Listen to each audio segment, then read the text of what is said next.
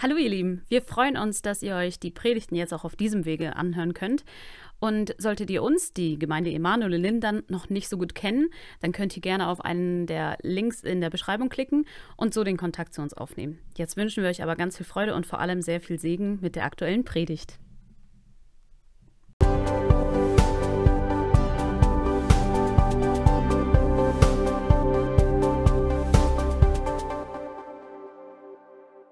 Sieg ist unsere Chance. Wir hatten hinter uns, oder wir haben hinter uns gerade die K-Woche. Die hat ja begonnen damit, dass wir am letzten Sonntag, dem Palmsonntag, den Einstieg hatten. Und dann waren einige hier an den Abenden zusammen, um so das Geschehen der K-Woche für sich nochmal ganz bewusst zu verinnerlichen. Wir haben die äh, Bibelstellen aus dem Markus-Evangelium gelesen, jeweils passend zu dem äh, Tag und hatten versucht, so in dieser Weise uns das Ganze vor Augen zu stellen. Und mich ergreift das immer wieder. Die Geschichte ist einfach unglaublich. Das ist die Geschichte eigentlich, die die Weltgeschichte markiert. Wir haben das Kreuz hier und das Kreuz zeigt in eine und in der andere Richtung. Die eine Richtung ist die Vergangenheit. Die Menschen, die jüdisch gläubigen Menschen schauten auf ein Ereignis, und das Ereignis war, der Messias kommt. Und nun, Karfreitag markiert diesen Punkt, wo er für uns das Entscheidende getan hat. Und ab Karfreitag weist diese andere Seite des Kreuzes zu uns in die Zukunft zurück. Und das ist der Wendepunkt in der Geschichte der Menschen. Aus der biblischen Sicht ist Karfreitag der, der zentrale Tag der gesamten Weltgeschichte. Und wir dürfen heute davon profitieren. Wir dürfen Vergebung unserer Sünden erleben. Wir dürfen Erlösung in Christus haben. Und wir haben die Hoffnung auf ein ewiges Leben, auf die Auferstehung mit Christus.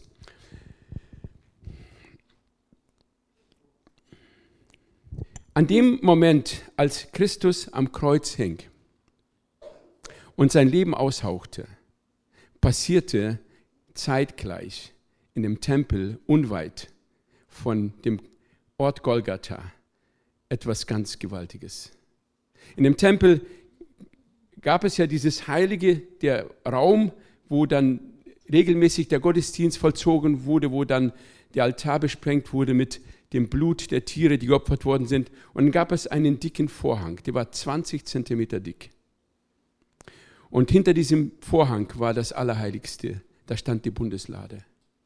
Und in dem Moment, als Christus verschied am Kreuz, ist dieser Vorhang von oben nach unten gerissen. Und damit hat Gott die Distanz zu uns aufgegeben. Dieser Vorhang ist ein Bild für die Trennung zwischen Gott und Menschen, die unsere Sünde verursacht hat. Und nun ist das Opfer geschehen. Christus ist für unsere Sünden gestorben und damit ist der Weg direkt in eine unmittelbare Beziehung zu Gott geöffnet. Und das ist das eigentliche Geschehen vom Karfreitag. Am Ostersonntag feiern wir die Bestätigung. Indem Christus auferstanden ist, hat Gott, der Vater, das himmlische Urteil äh, bestätigt, dass er tatsächlich sündlos war, dass sein Opfer rechtskräftig ist, dass der Erlösung wirksam ist. In meiner heutigen Predigt geht es um das Thema die Chance deines Lebens. In diesem Thema bewegen wir uns ja schon seit Anfang des Monats. Und die Textpassage, die ich heute auseinanderlegen möchte, ist in Epheser 5, Vers 17 zu lesen. Und da heißt es, darum seid nicht unverständig, sondern seid verständig. Seid nicht unverständig, sondern seid verständig, was der Wille des Herrn ist. Die Chance deines Lebens. Was bedeutet eine Chance?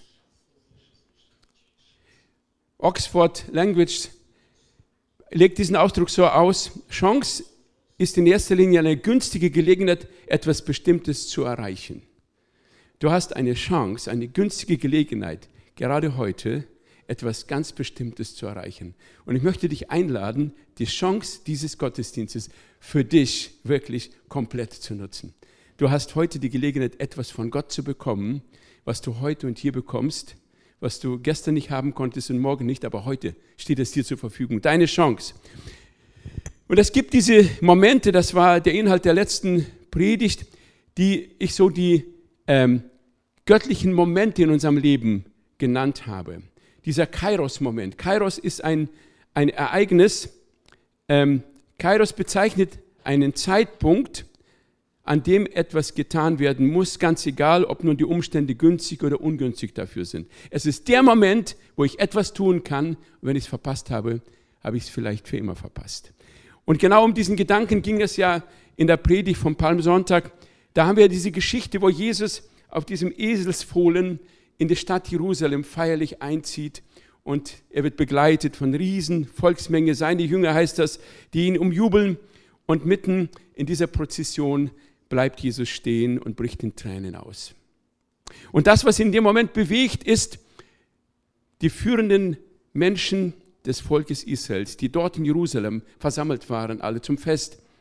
Sie haben den entscheidenden Moment, ihren Kairos-Moment verpasst. Mit unglaublicher dramatischen, mit unglaublich dramatischen Folgen. 40 Jahre später war der Tempel platt und die Nation Israel für 2000 Jahre in Exil geschickt worden. Das war das Ergebnis. Zeitpunkt verpasst. Und da war die Frage an uns, gibt es einen Zeitpunkt in deinem und meinem Leben, den wir vielleicht verpassen können? Ja, es gibt einen Zeitpunkt.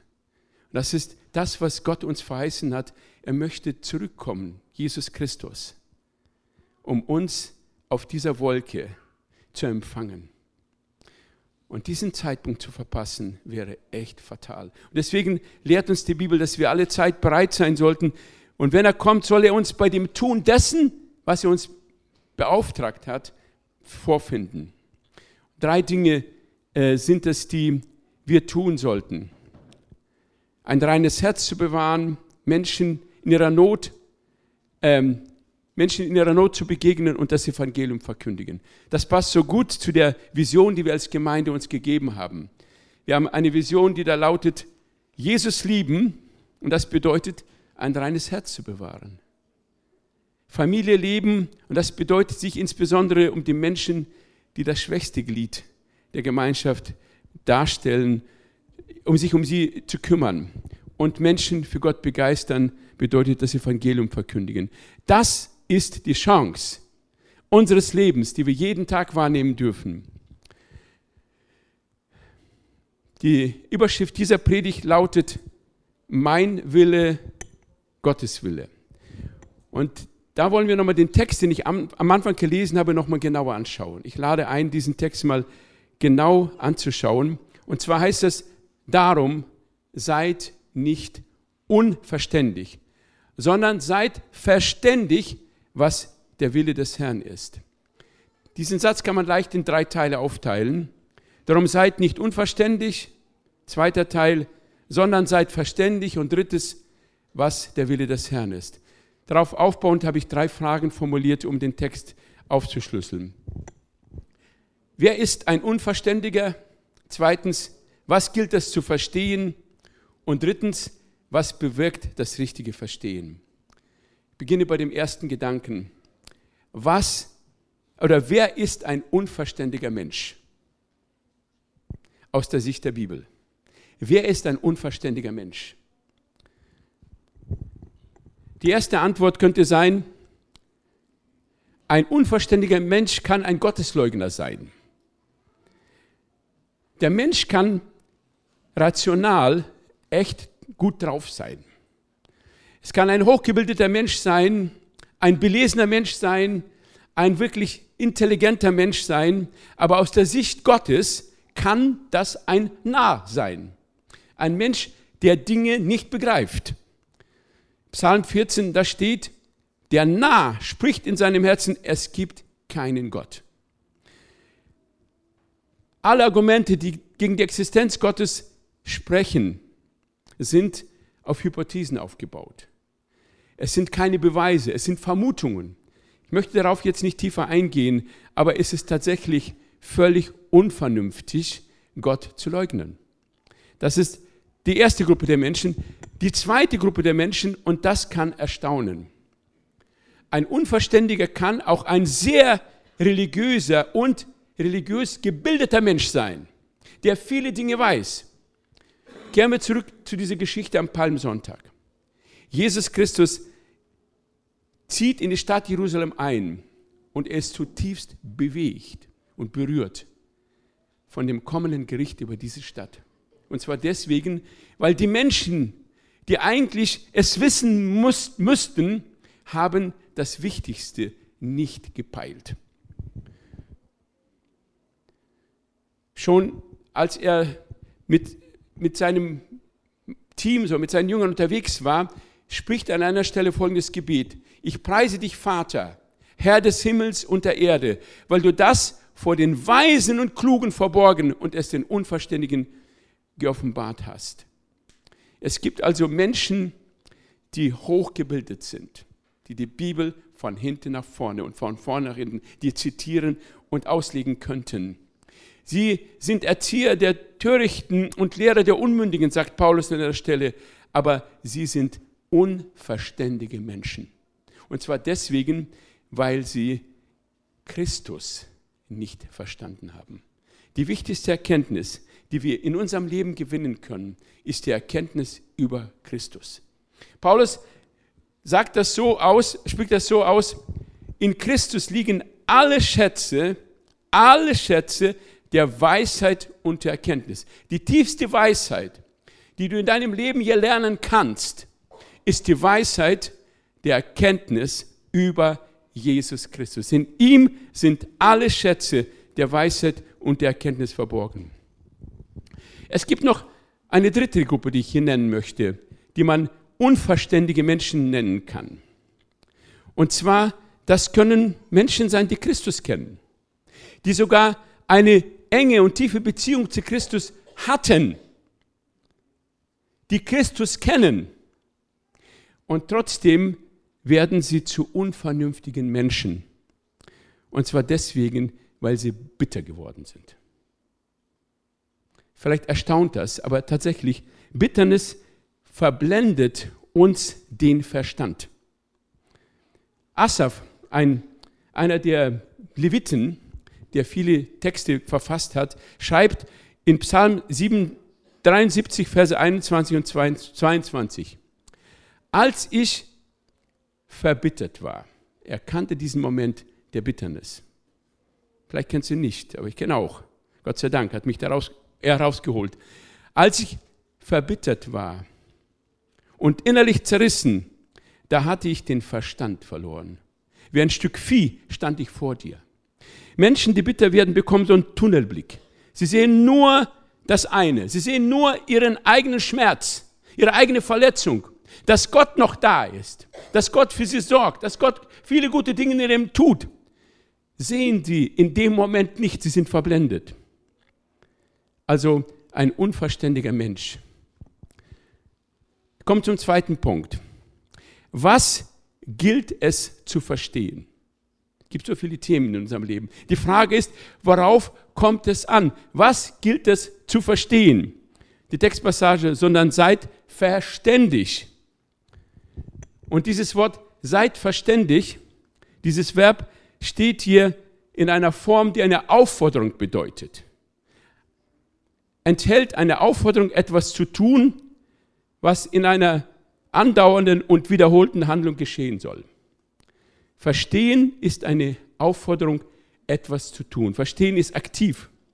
Ich muss bewusst aktiv etwas tun, um das Entscheidende zu verstehen. Warum ist es so wichtig, dass ich an dieser Stelle aktiv werde? weil es der einzige Weg ist, aus einem unverständigen Menschen ein Verständiger zu werden. Ich muss in mir dieses Verlangen haben, zu verstehen. Aus dem Zustand der Gottesferne oder der religiösen Verblendung oder der Bitternis kannst du nicht rauskommen. Es sei denn, du tust aktiv einige bewusste Schritte. Wenn du drin bleibst, bleibst du für immer drin. Das heißt, hier ist eine klare Aufforderung, etwas aktiv zu tun. Und jetzt möchte ich, ich habe für die Predigt einen Mitarbeiter mir gewählt. Und das ist die kleine äh, Deli, Del, Del, Delia. Delia wird jetzt an der Predigt mitarbeiten. Ich habe sie eingeladen, mitzuwirken. Und sie kommt gleich nach vorne und sie hat etwas mitgebracht.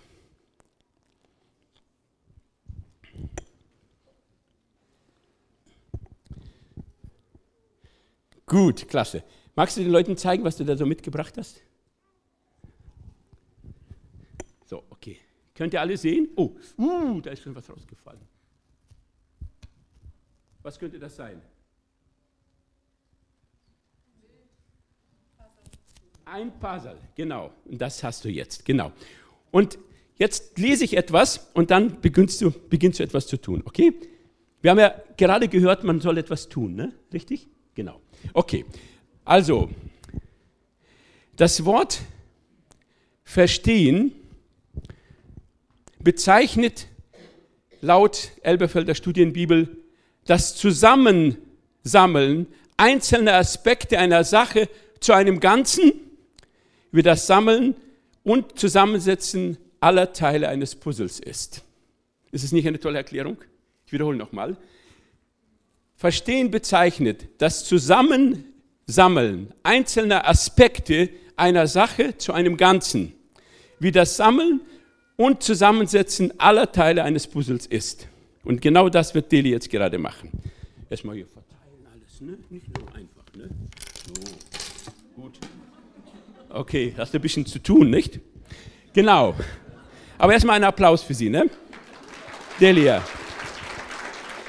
Wow. Richtig klasse.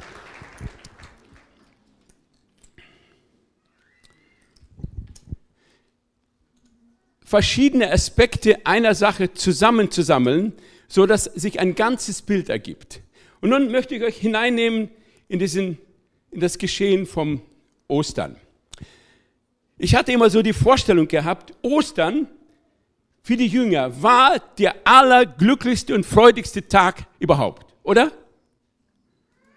Ja? War es oder war es nicht? Ja? Ich war erstaunt, dass es gar nicht so war. Es war gar nicht so. Die glücklichen und erfreuten Menschen, das waren die Frauen, die am Grab etwas entdeckt haben. Es war nämlich Lea. Und die Maria, die Jesus die kamen zu den Jüngern und erzählten ihnen etwas. In großer Freude und Bewegung. Aber was passierte bei den Jüngern? Skepsis. Da war noch keine Freude. Und zwar heißt es an demselben Abend, das muss wohl schon ziemlich spät gewesen sein, vielleicht war es schon Nacht, da heißt es, da, dass Jesus ihnen erscheint und es heißt, und sie erschraken und hatten große Angst, denn sie meinten einen Geist zu sehen.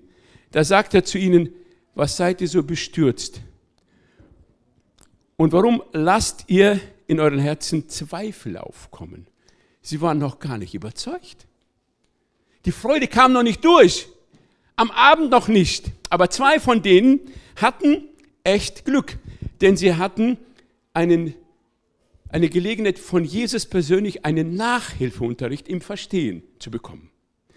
Und das waren die beiden Emmaus-Jünger. So wird das in Lukas 24 beschrieben. Genau wie die anderen waren sie so ziemlich durcheinander völlig durch den Wind. Und es muss wohl so vielleicht späterer Nachmittag gewesen sein im Tag. Da machen die sich auf, um nach Hause zu gehen.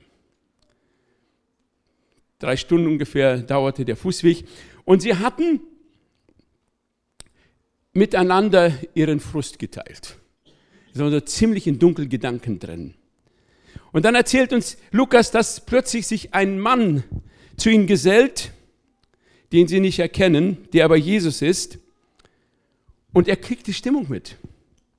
Und er fragt, äh, was geht es bei euch? Was, worüber redet ihr? Worauf sie von Jesus erzählen, dem Nazarener heißt es, der ein Prophet war, mächtig in Tat und Wort von Gott und dem ganzen Volk, wie ihm unser unsere obersten Priester und führenden Männer ausgeliefert haben, dass er zum Tod verurteilt wurde und gekreuzigt. Ganz schön Arbeit hier, ne? Ja? Okay, das ist wichtig. Wichtig für die Predigt auch. Und in dem Moment kommt der ganze Frust raus. Wir aber hofften, er sei der, welcher Israel erlösen sollte. Alles das, was passierte in den letzten 24 Stunden, war total das Gegenteil von dem, was sie sich oft haben. Sie glaubten an den Messias. Sie waren überzeugt davon, dass er derjenige ist, von dem die Propheten sprachen, aber sie glaubten und stellten sich das Ganze anders vor, als es dann kam. Sie glaubten, jetzt sind sie frei. Bald werden sie frei von der Unterdrückung der Römer. Bald beginnt ein neues Leben für sie, eine neue Qualität. Sie haben ja Predigten von Jesus gehört. Was muss es gut sein, wenn der Messias bei uns ist? Und genauso geht es manchmal auch uns. Oder nicht? Kennt ihr das? Es kommt erstens anders, zweitens als man denkt. Du hast dir Vorstellungen gemacht, wie das Leben zu laufen hat. Du hast deine Schule beendet, du hast einen Beruf gewählt, du wolltest das und das werden, du hast einen Partner gefunden, du hast Ideen, wie du dein Haus gestaltest, was nicht alles. Und plötzlich macht es Peng und es läuft komplett anders, als du es dir gedacht hast. Wir haben einige ukrainische Menschen unter uns. Ich glaube nicht, dass irgendeiner von euch sich das so vorgestellt hat, wie es gekommen ist, oder? Es macht Peng und plötzlich geht das Leben in eine andere Richtung.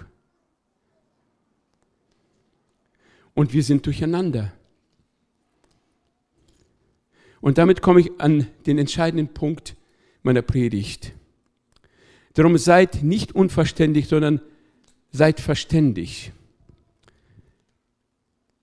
Das Zusammensammeln einzelner Aspekte einer Sache zu einem Ganzen, was das Sammeln und Zusammensetzen aller Teile eines Puzzles gleicht. So wie jetzt das Puzzle hier zusammengestellt ist. So ist in deinem Leben vielleicht manches durcheinander. Da sind verschiedene Aspekte und du kriegst sie in deinem Kopf nicht zusammen. Es passt nicht zusammen. Es passte für die beiden Jünger, die nach Emmaus gingen, nicht zusammen. Sie hatten die Schriften gekannt. Sie hatten Jesus gesehen, sie hatten ihn erlebt, aber es passte nicht zusammen. Die Aspekte gehörten scheinbar nicht zueinander. Und Jesus Christus setzt sich zu ihnen hin, so wie Adele jetzt gerade Begleitung hat, ne? und hilft den Jüngern, die Puzzle zusammenzukriegen. Das heißt hier, und er sprach zu ihnen, O ihr Unverständigen, wie ist doch euer Herz träge zu glauben an das, was die Propheten geredet haben? Musste nicht der Christus dieses erleiden und in seine Herrlichkeit eingehen. Und er begann bei Mose und bei allen Propheten und legte ihn alles, in allen Schriften aus, was sich auf ihn bezieht. Er hat die verschiedenen Puzzle aus dem Alten Testament, Mose und Propheten, und dann seine eigene Geschichte, die gerade passiert ist, zusammengestellt. Und plötzlich passierte das, was gleich hier passieren wird. Es entsteht ein rundes Bild, ein vollkommenes Bild. Und es passt plötzlich alles zusammen. Es ist ein Riesenvorteil, wenn Menschen die Bibel lieben. Denn das Wort Gottes ist eine Einheit. Und es hilft uns, die Dinge unseres Lebens zu sortieren und zu verstehen. Wenn wir Gottes Wort zu verstehen beginnen und in uns plötzlich dieses Bild von Gott entsteht, dass er, wie er wirklich ist, beginnt auch unser Leben plötzlich zu passen. Es passt und zwar 100 Prozent. 1975 kam meine Familie nach Deutschland. Ich habe sieben Geschwister, Eltern, Großmutter waren mit dabei. Und genauso wie die Menschen aus der Ukraine kamen wir plötzlich in ein Land, das wir nicht kannten. Gut, wir haben es gewollt, aber als wir hier ankamen, war alles anders, als wir uns das vorgestellt haben. Komplett anders. Wir waren ganz schön verwirrt. Und der bittere Wermutstropfen war der, dass mein ältester Bruder gerade bei dem sowjetischen Militär war und dort geblieben ist. Mit einem ungewissen Ausgang. Und das war eine innere Zerrissenheit für uns. Wir hier, er dort, wir wussten nicht, wie die Geschichte weitergeht. Es war eine unglaubliche Zerrissenheit. Und dann kamen wir hier an, wir bildeten ja eine Gemeinschaft von Christen und die kamen alle aus den verschiedenen Teilen der Sowjetunion zusammen. Und jeder hat seine Meinung gehabt, seine Ausrichtung, sein Verstehen. Als junger Mensch war ich in dieser Gemeinschaft und ich hatte plötzlich diesen Hunger bekommen. Ich habe irgendwie wissen wollen. Ich wollte verstehen, wie meint es Gott in der Bibel. Und dann hatte ich mich entschieden, dafür entschieden, eine Bibelschule, heute heißt es ja theologisches Seminar, zu besuchen. Und als ich dort war, war das wie eine Therapie für meine Seele. Ich habe mehr und mehr und mehr die Zusammenhänge der Bibel verstehen dürfen. Und das war wie ein Aufatmen in meiner Seele. Es hat mir so gut getan. Es hat meinem Leben eine neue Basis gegeben. Das Verb verstehen steht in einer Form, die eine Aufforderung bedeutet. Etwas zu tun, was in einer andauernden und wiederholten Handlung geschieht. So haben wir es gehört. Verstehen bedeutet, ein Verlangen zu haben, aktiv zu werden, um äh, etwas zu tun, damit wir es verstehen. Und wenn du dran bleibst, so wie die beiden hier gerade bei dem Puzzle, dann kommt der Moment, wo der letzte Puzzlestein gesetzt wird und das Bild steht klar. Plötzlich beginnst du in der Rückschau Dinge zu verstehen, die du vorher nicht verstanden hast. Das heißt in der Bibel immer wieder, später, als Christus auferstanden ist, da haben die Jünger verstanden, was gerade er getan hat, was gerade passiert ist. Die Frage ist, was gilt es zu verstehen? Also, wir sollen nicht unverständlich sein, sondern verständlich. Verständlich, die Frage ist, was gilt es zu verstehen? Was ist der Punkt, auf den es ankommt in unser Leben, dass wir ihn verstehen? Die Antwort ist im Text. Darum seid nicht unverständlich, sondern seid verständig, was der Wille des Herrn ist. Das Entscheidende in unserem Leben ist, ob wir den Willen des Herrn für uns, für unser Leben verstanden haben oder nicht. Die Antwort auf diese verwirrende Geschichte, die die Emmaus-Jünger im Kopf hatten, war, dass Jesus ihnen erklärte, dass der Christus leiden musste, dass es geschehen musste, es war von Gott geplant und dass das unsere Erlösung ist. Und die Frage möchte ich jetzt konkret dir persönlich stellen an dieser Stelle. Wie sieht es konkret gerade jetzt in deinem Herzen aus? Gibt es da in dir, in deinem Inneren, vielleicht auch diese Diskrepanz? Dinge, die du im Moment nicht verstehen kannst. Du raffst das nicht.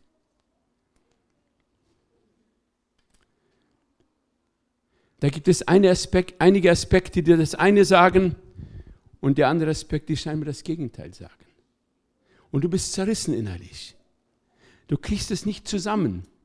Es scheint sich zu widersprechen, einiges in deinem Leben oder vielleicht in deiner Betrachtung von Gott Du kriegst es nicht zueinander. So wie die beiden Emmaus-Jünger. Und das bedrückt dich vielleicht. Ich habe ein paar Dinge in meinem Leben, die ich nicht, nicht verstehe. Weißt du, so wie bei den Emmaus-Jüngern geht Jesus neben dir und begleitet dich schon eine Weile auf deinem Lebensweg. Aber du erkennst ihn nicht. Und er ist die Kapazität. In ihm sind alle Schätze der Weisheit und der Erkenntnis verborgen. Nun ist Jesus neben dir die absolute Kapazität, die Weisheit und Erkenntnis in ihm personifiziert. Nun bist du da und hast jede Menge Fragen. Bloß die Frage ist, wie kommt die Weisheit von Jesus in meinen Kopf, in mein Herz? Wie kriege ich das hin? Es ist so nahe. Es gibt einen Schlüssel dafür. Und den gibt uns der Apostel Jakobus. Er sagt, fehlt es aber einem von euch an Weisheit, dann soll er sie von Gott erbitten. Gott wird sie ihm geben, denn er gibt allen gerne und macht niemanden einen Vorwurf. Wer bittet, soll aber im Glauben bitten. Das heißt, der Schlüssel, um zu verstehen, um was es eigentlich im Leben geht. Der Schlüssel, um Christus zu verstehen, der der Inbegriff der Weisheit ist, liegt im Bitten um Weisheit. Interessanterweise ist die Verbform vom Bitten genau dieselbe wie in dem anderen Text, wo es um das Verstehen geht. Das heißt, eine andauernde und wiederholte Handlung. Andauernd und wiederholt wird hier gemacht. Du machst es richtig klasse, finde ich total toll, super. Andauernd und wiederholt, beharrlich. Das ist der Schlüssel. Das heißt, wenn ich erfüllt bin mit dem Wunsch, den Willen Gottes zu verstehen, dann bleibe ich dran. Und die Zusage ist, dass Gott uns keinen Vorwurf macht. Mann, bist du blöd, verstehst nicht. Sondern er wird dir geben, worum du bittest. Und es kommt der Punkt in deinem Leben, wo das Puzzle bei dir stimmen wird. Kommen wir zum letzten Punkt. Die dritte Frage, was bewirkt das richtige Verstehen? Zunächst, was sollen wir verstehen? Was war noch?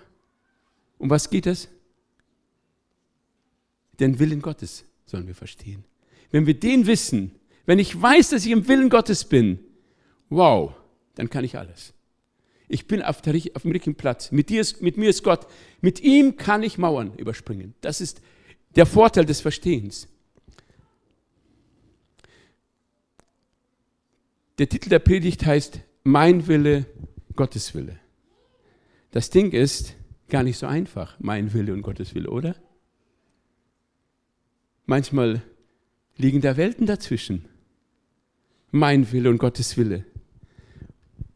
Selbst Jesus musste im Garten Gethsemane um diesen Einklang zwischen dem Willen des Vaters und seinem Willen hinkriegen.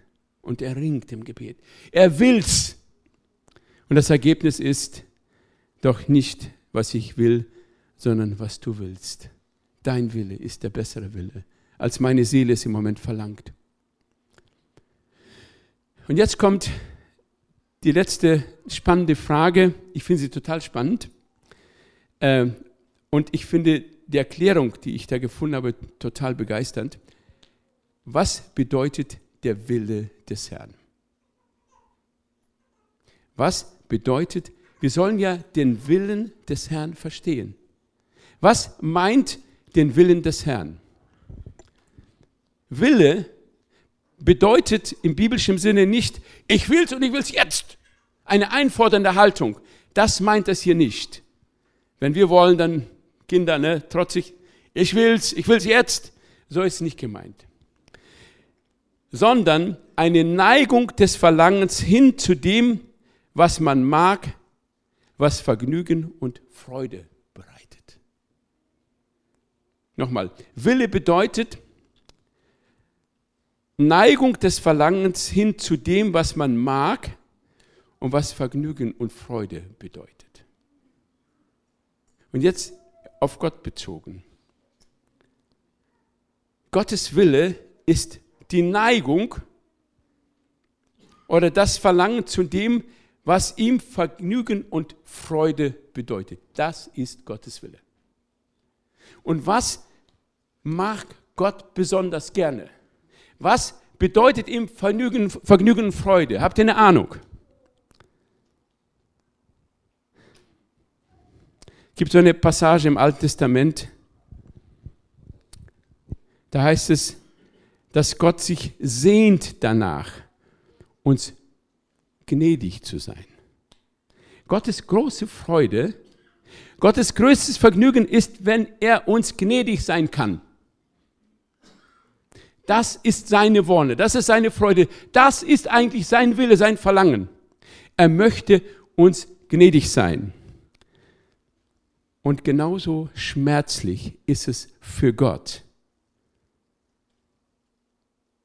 wenn wir sünden, sündigen, wenn wir seine Wege verlassen, wenn wir uns von ihm entfernen, wenn eigentlich Strafe verdient ist. Gott will nicht den Tod des Sünders, heißt es, aber es kommt und Gott leidet darunter. Und plötzlich ist mir klar geworden, Gott ist ja wie ein Vater. Und jeder, der hier ein Vater oder eine Mutter ist, wonach ist deine Sehnsucht? Wonach ist dein Verlangen bei deinem Kind? Hm? Dass sie sich richtig entscheiden, dass sie gute Wege gehen, dass sie das Leben gut hinkriegen, dass sie glücklich sind, oder? Und wenn das nicht der Fall ist, dann schmerzt es uns zutiefst in der Seele. Und das ist das, was der Wille Gottes ist. Er möchte, dass es dir und mir richtig gut geht. Das ist der Grund seiner Freude. Das ist sein Wille. Ich möchte zusammenfassen. Oh, ihr habt es richtig pünktlich geschafft. Wow.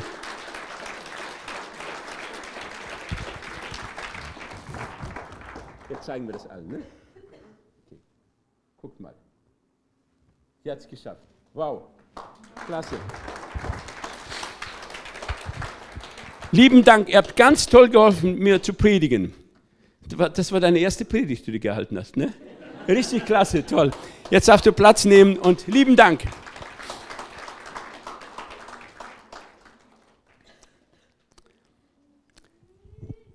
Passt total gut. Wenn ich die Puzzle der verschiedenen Gedanken in dieser Predigt zusammentue, so ergibt sich folgendes Bild.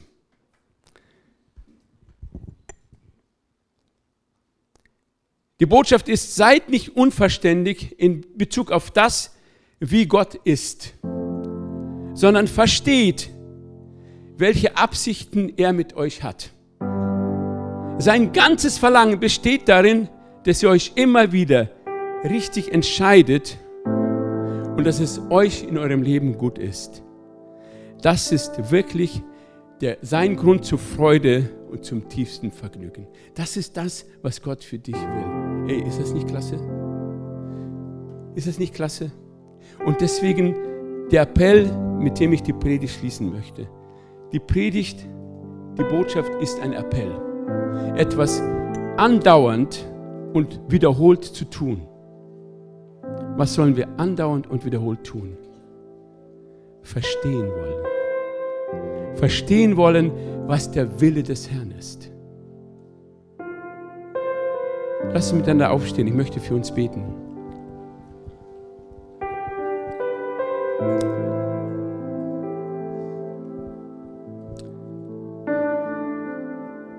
Gehörst du zu denen heute, der vielleicht in seinem Kopf dieses Gedankenkarussell hat? Und da gibt es ein paar Dinge in deinem Leben, die nicht zusammenpassen oder scheinen nicht zusammenzupassen. Gibt es ein paar Dinge in Bezug von dir und Gott, wo es Widersprüche gibt, wo diese Harmonie, dieses klare Bild fehlt. Und die Gedanken quälen dich. Egal, ob du noch wenig von Gott weißt. Oder vielleicht vieles Falsches über Gott weißt. Oder jemand ist, der in Bitternis schon länger Zeit, längere Zeit verharrt, du hast einen Tunnelblick bekommen. Du siehst nur noch deine Wunde, du siehst nur noch deinen Schmerz. Und du übersiehst all das, was Gott in deinem Leben getan hat, gerade jetzt tut und geplant hat zu tun. Bleib nicht dort, wo du bist. Mache dich auf und tue Schritte. Wem Weisheit mangelt, der bitte. Und Gott wird sie ihm geben. Ringe nach dem Erkenntnis des Willens Gottes in deinem Leben. Gott hat einen wirklich wunderbaren Plan für dein Leben. Er möchte sich über deinem Leben erfreuen dürfen. Er möchte vergnügt sein, wenn er dein Leben anschaut. Er möchte jubeln über dich. Und wenn dein Leben im Moment nicht zur Freude Gottes ist, dann sind ein paar Puzzle in deinem Leben durcheinander gekommen. Dann ist etwas durcheinander gekommen, was eine Ordnung braucht. Mach dein Herz auf und bitte ihn, dass er durch seine Weisheit, durch sein Wort dein Leben zu ordnen beginnt wie es bei den Jüngern zu Emmaus getan hat. Plötzlich entstand das klare Bild. Er hat ihnen das zerlegt. Und ich bitte dich, den Heiligen, bitte den Heiligen Geist, dass er gerade jetzt kommt. Komm, du Geist Gottes, und berühre jedes Herz, gerade jetzt, das durcheinander geworden ist. Sprich zu diesen Herzen in deiner Art und Weise. Christus, du hast gesagt, dass der Geist Gottes uns in alle Wahrheit leiten möchte. Und so bete ich jetzt ganz konkret, leite du in deine Wahrheit hinein, jeden, der im Moment diese Klarheit nicht hat. Leite ihn, Geist Gottes, in deine Wahrheit hinein. Ich danke dir, dass du unser Bitten hörst. Im Namen Jesus, Vater. Amen.